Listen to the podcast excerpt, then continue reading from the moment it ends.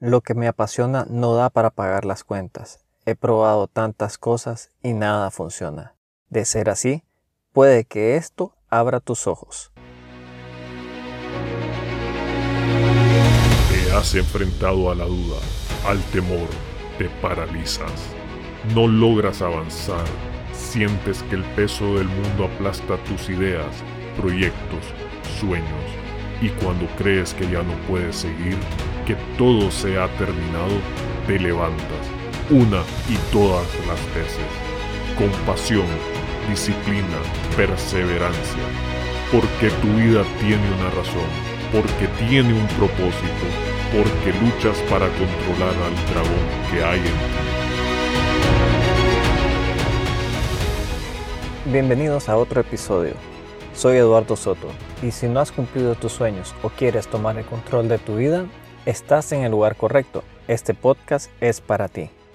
El día de hoy veremos un poco más sobre el emprendimiento.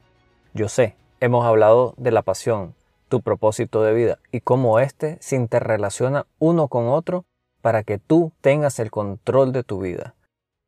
Entiendo yo que emprender es una tarea difícil. De hecho, como les he contado en el pasado, yo he tenido mis experiencias altas y bajas y algo de esto he aprendido a lo largo de mi vida.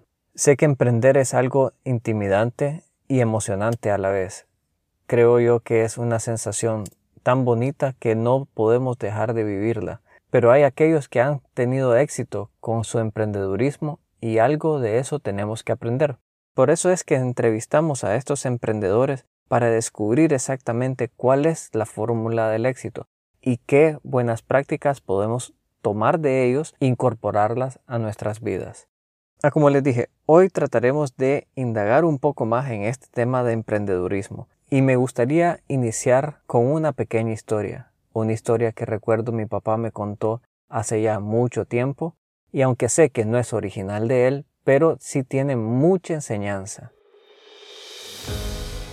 Resulta ser, Italia es conocida no solo por sus pizzas, vinos y el Coliseo, también es muy reconocida a nivel internacional por el calzado.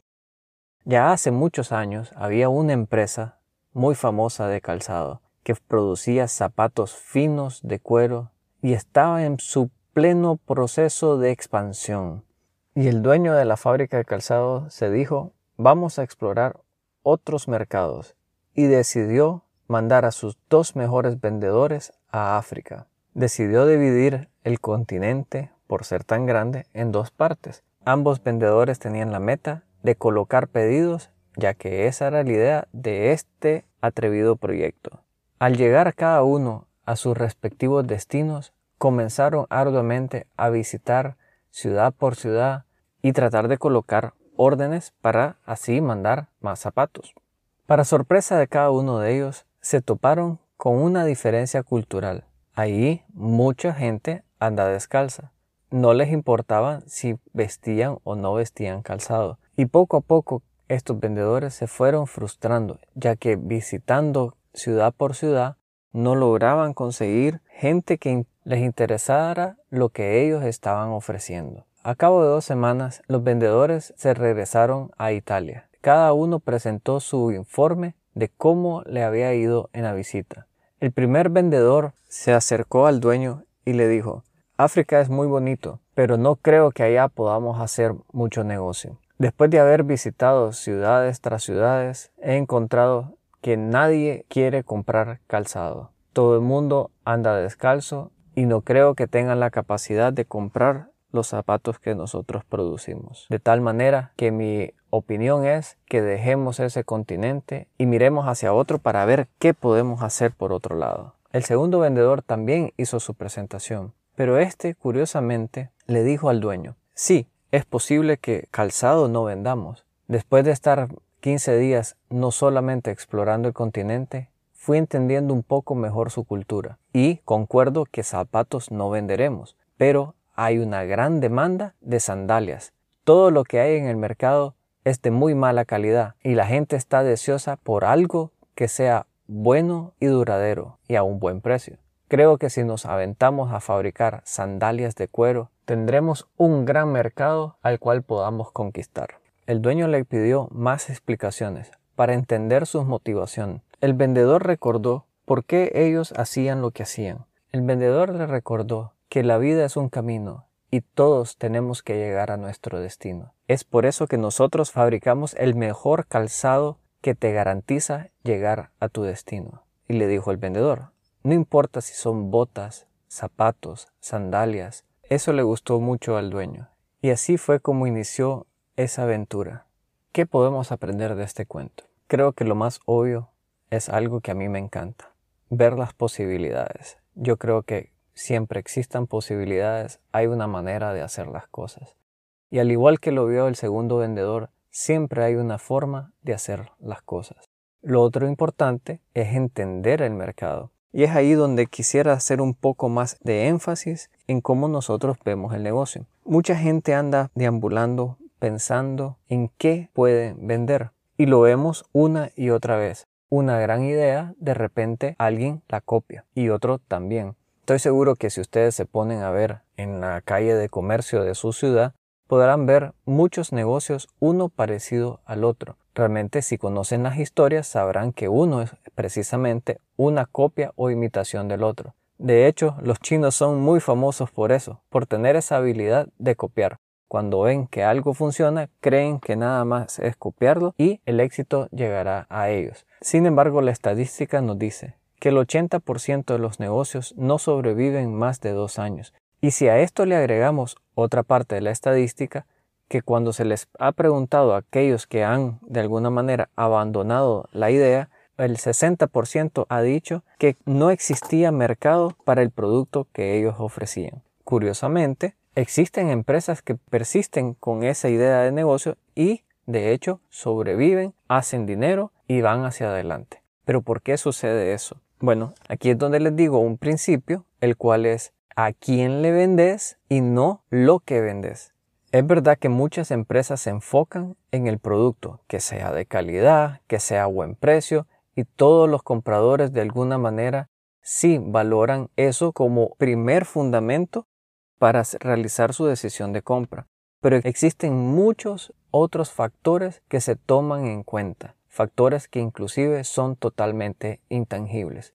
Y si no me creen, Solo les haré una pregunta. ¿Conocen la marca Coca-Cola? ¿Y ustedes creen que Coca-Cola es la única bebida azucarada y carbonatada? Y estoy seguro que conocen a su gran rival, Pepsi. Y dependiendo de donde nos estén escuchando, estoy seguro que hay una y otra alternativa a Coca-Cola. Y por lo menos a donde yo vivo, existen unas tres alternativas adicionales, inclusive con precios más baratos, sabor muy similar sin embargo, al día de hoy, Coca-Cola es la que más se vende a nivel mundial. No solamente es un tema de precio, no solamente es un tema de precio, calidad, disponibilidad, sino que hay muchos factores por detrás de la marca que la gente prefiere. Y es porque ellos tienen muy claro y cuando ven la publicidad de Coca-Cola, ellos nunca anuncian tómate una coca, sino que anuncian lo que la marca cree y así de alguna manera, mágicamente, los consumidores respaldan esa idea. Y es por eso que son las ventas que ellos tienen. La próxima vez que estén pensando en algún negocio o que vean que un producto tiene cierta demanda, analicen muy bien a quién le están vendiendo. Consideren no solamente la parte demográfica, la edad, la capacidad económica, la ubicación geográfica, sino que también valoren los intereses que estas personas tienen y más importante, cómo pueden ustedes transmitir los valores y creencias que tendrá su marca y que esto los hará únicos, atraerá de alguna manera a aquellos que comparten sus valores y creencias. El segundo principio es que no necesitan de un espacio físico y más en actualidad. Muchas veces nos vemos confinados a que requerimos de un espacio físico como una tienda o estar ubicado en la calle principal para poder establecer un negocio. La verdad que conozco varias historias de pequeños negocios que arrancaron en el garaje de una casa de hecho, el más famoso para mí es de Amazon, quien arrancó en un garaje precisamente y al día de hoy es una de las empresas más grandes a nivel mundial. Y sin irnos a estos ejemplos monstruosos, lo vemos también en las historias de emprendedores que han compartido su testimonio en este podcast. Muchos de ellos igual iniciaron con una mano adelante y otra atrás y sin embargo al día de hoy, ahí están en sus negocios. Así que no se vean limitados por el espacio físico ni localización geográfica. Muchos negocios, especialmente hoy en día, ni siquiera requieren de una tienda para poder hacer transacciones. El tercer principio es sobre el perfeccionismo. No necesitan tener el producto perfecto. Lo que necesitan tener es una idea. Y esta también les digo que no tiene que ser ni original ni única. Lo que hará original y única la idea será la manera en la cual tú logres vender esa idea y que logres atraer a aquellos que crean en ella. Creo que he citado en el pasado este ejemplo, pero vale la pena recordarlo. Apple no fue el que inventó el teléfono celular, ni fue el primer teléfono inteligente en el mercado. Sin embargo, al día de hoy domina en más del 40% de, la producción de celulares a nivel mundial. Y así como él, hay otros ejemplos y productos que podríamos recordar. Tampoco cuando iniciaron fueron los perfectos. De hecho, tuvieron muchos problemas con relación a la pantalla táctil no obstante, eso no los detuvo a innovar e ir mejorando año con año el producto hasta llegar a lo que hoy conocemos del iPhone 12 o ya no sé si salió el 13, pero cada año sabemos que ese producto mejora y al igual que él y al igual que ellos, cualquier producto a nivel mundial va poco a poco evolucionando hacia una versión mejor de ellos. Así que no dejes de emprender por no tenerlo todo calculado y perfecto. Para recapitular, no es lo que vendes, sino a quien le vendes. 2. No necesitas de un espacio físico o ubicación geográfica privilegiada. Tampoco tienes que tener el producto único y perfecto. Soy un fiel creyente que los negocios tienen que salir de la pasión. A como hemos visto en el modelo Ikigai, es la combinación de lo que te gusta hacer, tus habilidades, lo que el mundo necesita y lo que el mundo está dispuesto a pagar por él. Y estos son los mismos pasos que debes de, usar para desarrollar el modelo de negocio. Primero, identificar lo que te gusta, desarrollar las habilidades, algunas que ya tienes y otras que necesitas tener, presentárselo al mundo y éste a la vez retribuirte. Está bien buscar inspiración. No soy muy amante del tema de copiar. Creo que cuando tratas de copiar la idea de otro, de alguna manera esta nunca funciona muy bien para ti. Inspirarse es un poco distinto. Inspirarse es ver y adaptar a tu personalidad, a tu manera de hacer las cosas, no necesariamente copiar. Y una vez que hayas identificado lo que te apasiona, es importante tener lo que es un modelo de negocio a seguir. Y para ayudarte con ese camino, déjame presentarte cuatro modelos de negocio que estoy seguro unos conoces y otros puede ser que sea algo nuevo, pero interesante de explorar. Comencemos con lo tradicional, con lo que aquellos que estoy seguro todos conocen, y si no, cuando lo mencione estoy seguro que será muy evidente. El primer modelo de negocio es el del producto y servicio. Ya sea que se haga a través de una tienda tradicional, es el intercambio de dinero por un bien o servicio lo vemos por todos lados, por las tiendas de ropa, de juguetes, el café, pero también abarca la parte de servicio como la parte de fontanería, electricidad, reparación de vehículos. Pero aquí quisiera dar un hincapié de que no solamente nos limitemos a productos físicos, sino que también veamos la parte digital. Desde publicar un libro o un blog en página web y poder venderlo de alguna manera a través de los medios digitales, a través de Amazon o cualquier otra plataforma digital. Este es el modelo que todo el mundo conoce y es al cual de alguna manera, por ser tan tradicional, nos aferramos y creemos que es la única manera de poder tener un modelo de negocio. Pero créanme que no es el único sí tiene sus ventajas y desventajas, a como todos los modelos. La ventaja es que sí existe mucha información sobre él y es de alguna manera con el que nos sentimos familiarizados, lo cual es importante, pero no dejen que esto los limite. Tener un producto al cual uno puede vender tiene sus ventajas desde el punto de vista que una vez que entregas el producto, básicamente la transacción queda concluida. Requieres de mucho tema y esfuerzo, a mi juicio, para tener tu propia tienda y crear cierto tráfico que llegue a estar comprando lo que tú estás ofreciendo. Para este modelo de negocio, en muchas ocasiones se requiere algo o mucho capital, ya que tienes que pensar en el producto que vas ya sea producir o comprar, el lugar a donde lo tienes que almacenar, el espacio donde lo vas a exhibir y la campaña de mercadeo para atraer clientes que te compren lo que estás ofreciendo.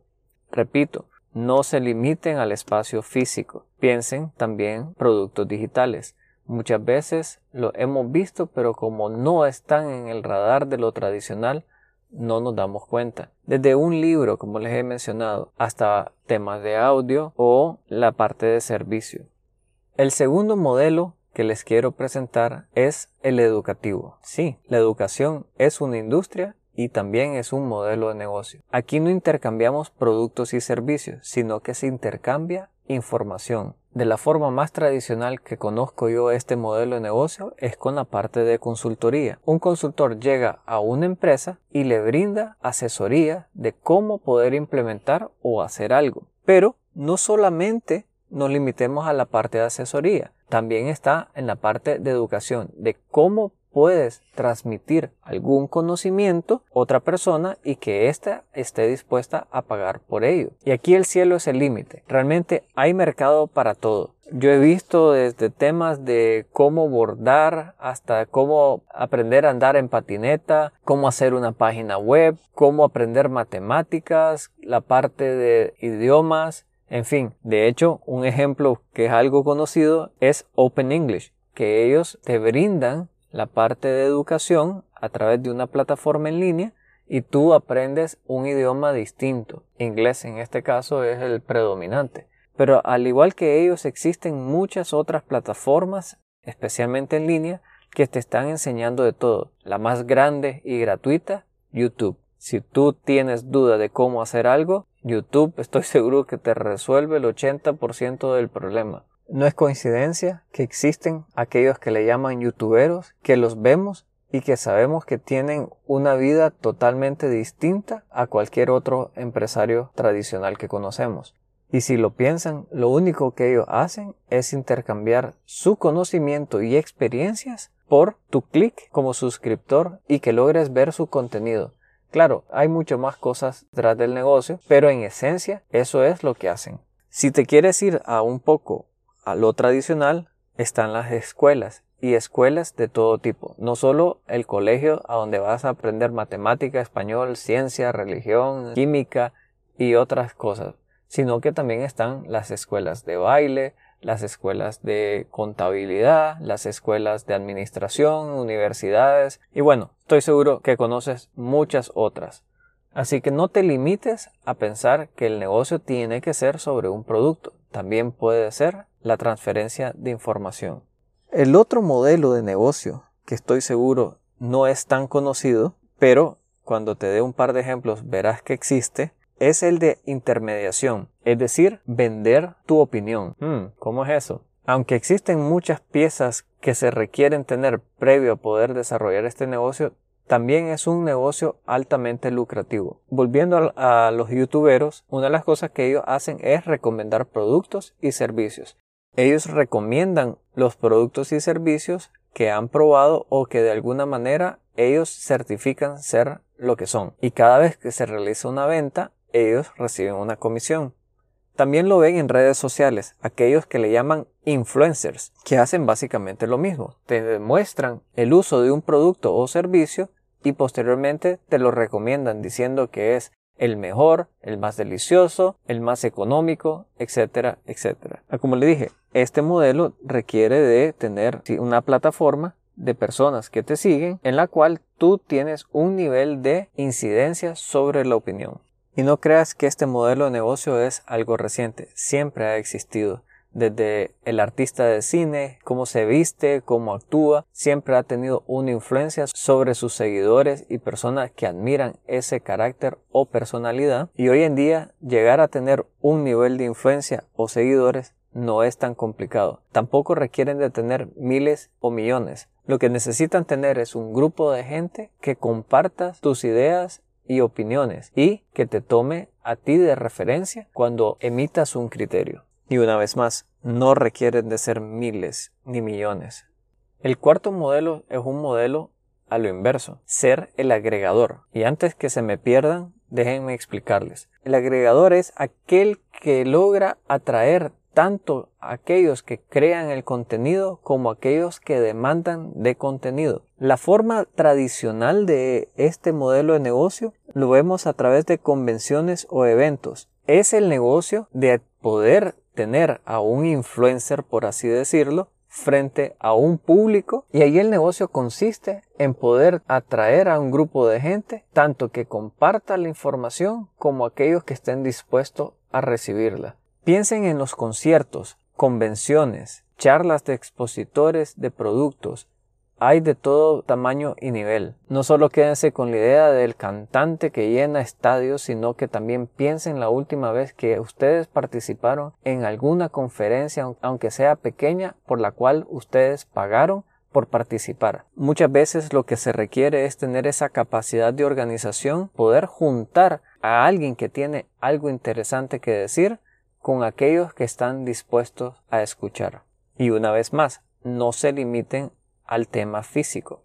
Hoy en día existen muchos modelos de conferencias digitales las cuales se dan a nivel mundial. Y es por eso que les digo que la pasión es fundamental. Si tú crees en algo y estás dispuesto a desarrollarlo al punto de ir poco a poco convirtiéndote en un experto o bien ir conociendo a aquellos que son expertos y tener una relación con ellos, puedes desarrollar cualquiera de estos modelos de negocio. Es por eso que yo les digo, es posible vivir de la pasión, ya sea que ustedes creen el producto o servicio, que bien sean los que brinden la información a un público en particular, o que influyan sobre otros para que puedan hacer la compra de productos y servicios, o bien simplemente juntar la demanda con oferta. Estos son los cuatro modelos de negocio que yo conozco puede ser que exista uno que otro que al día de hoy que no esté yo al corriente.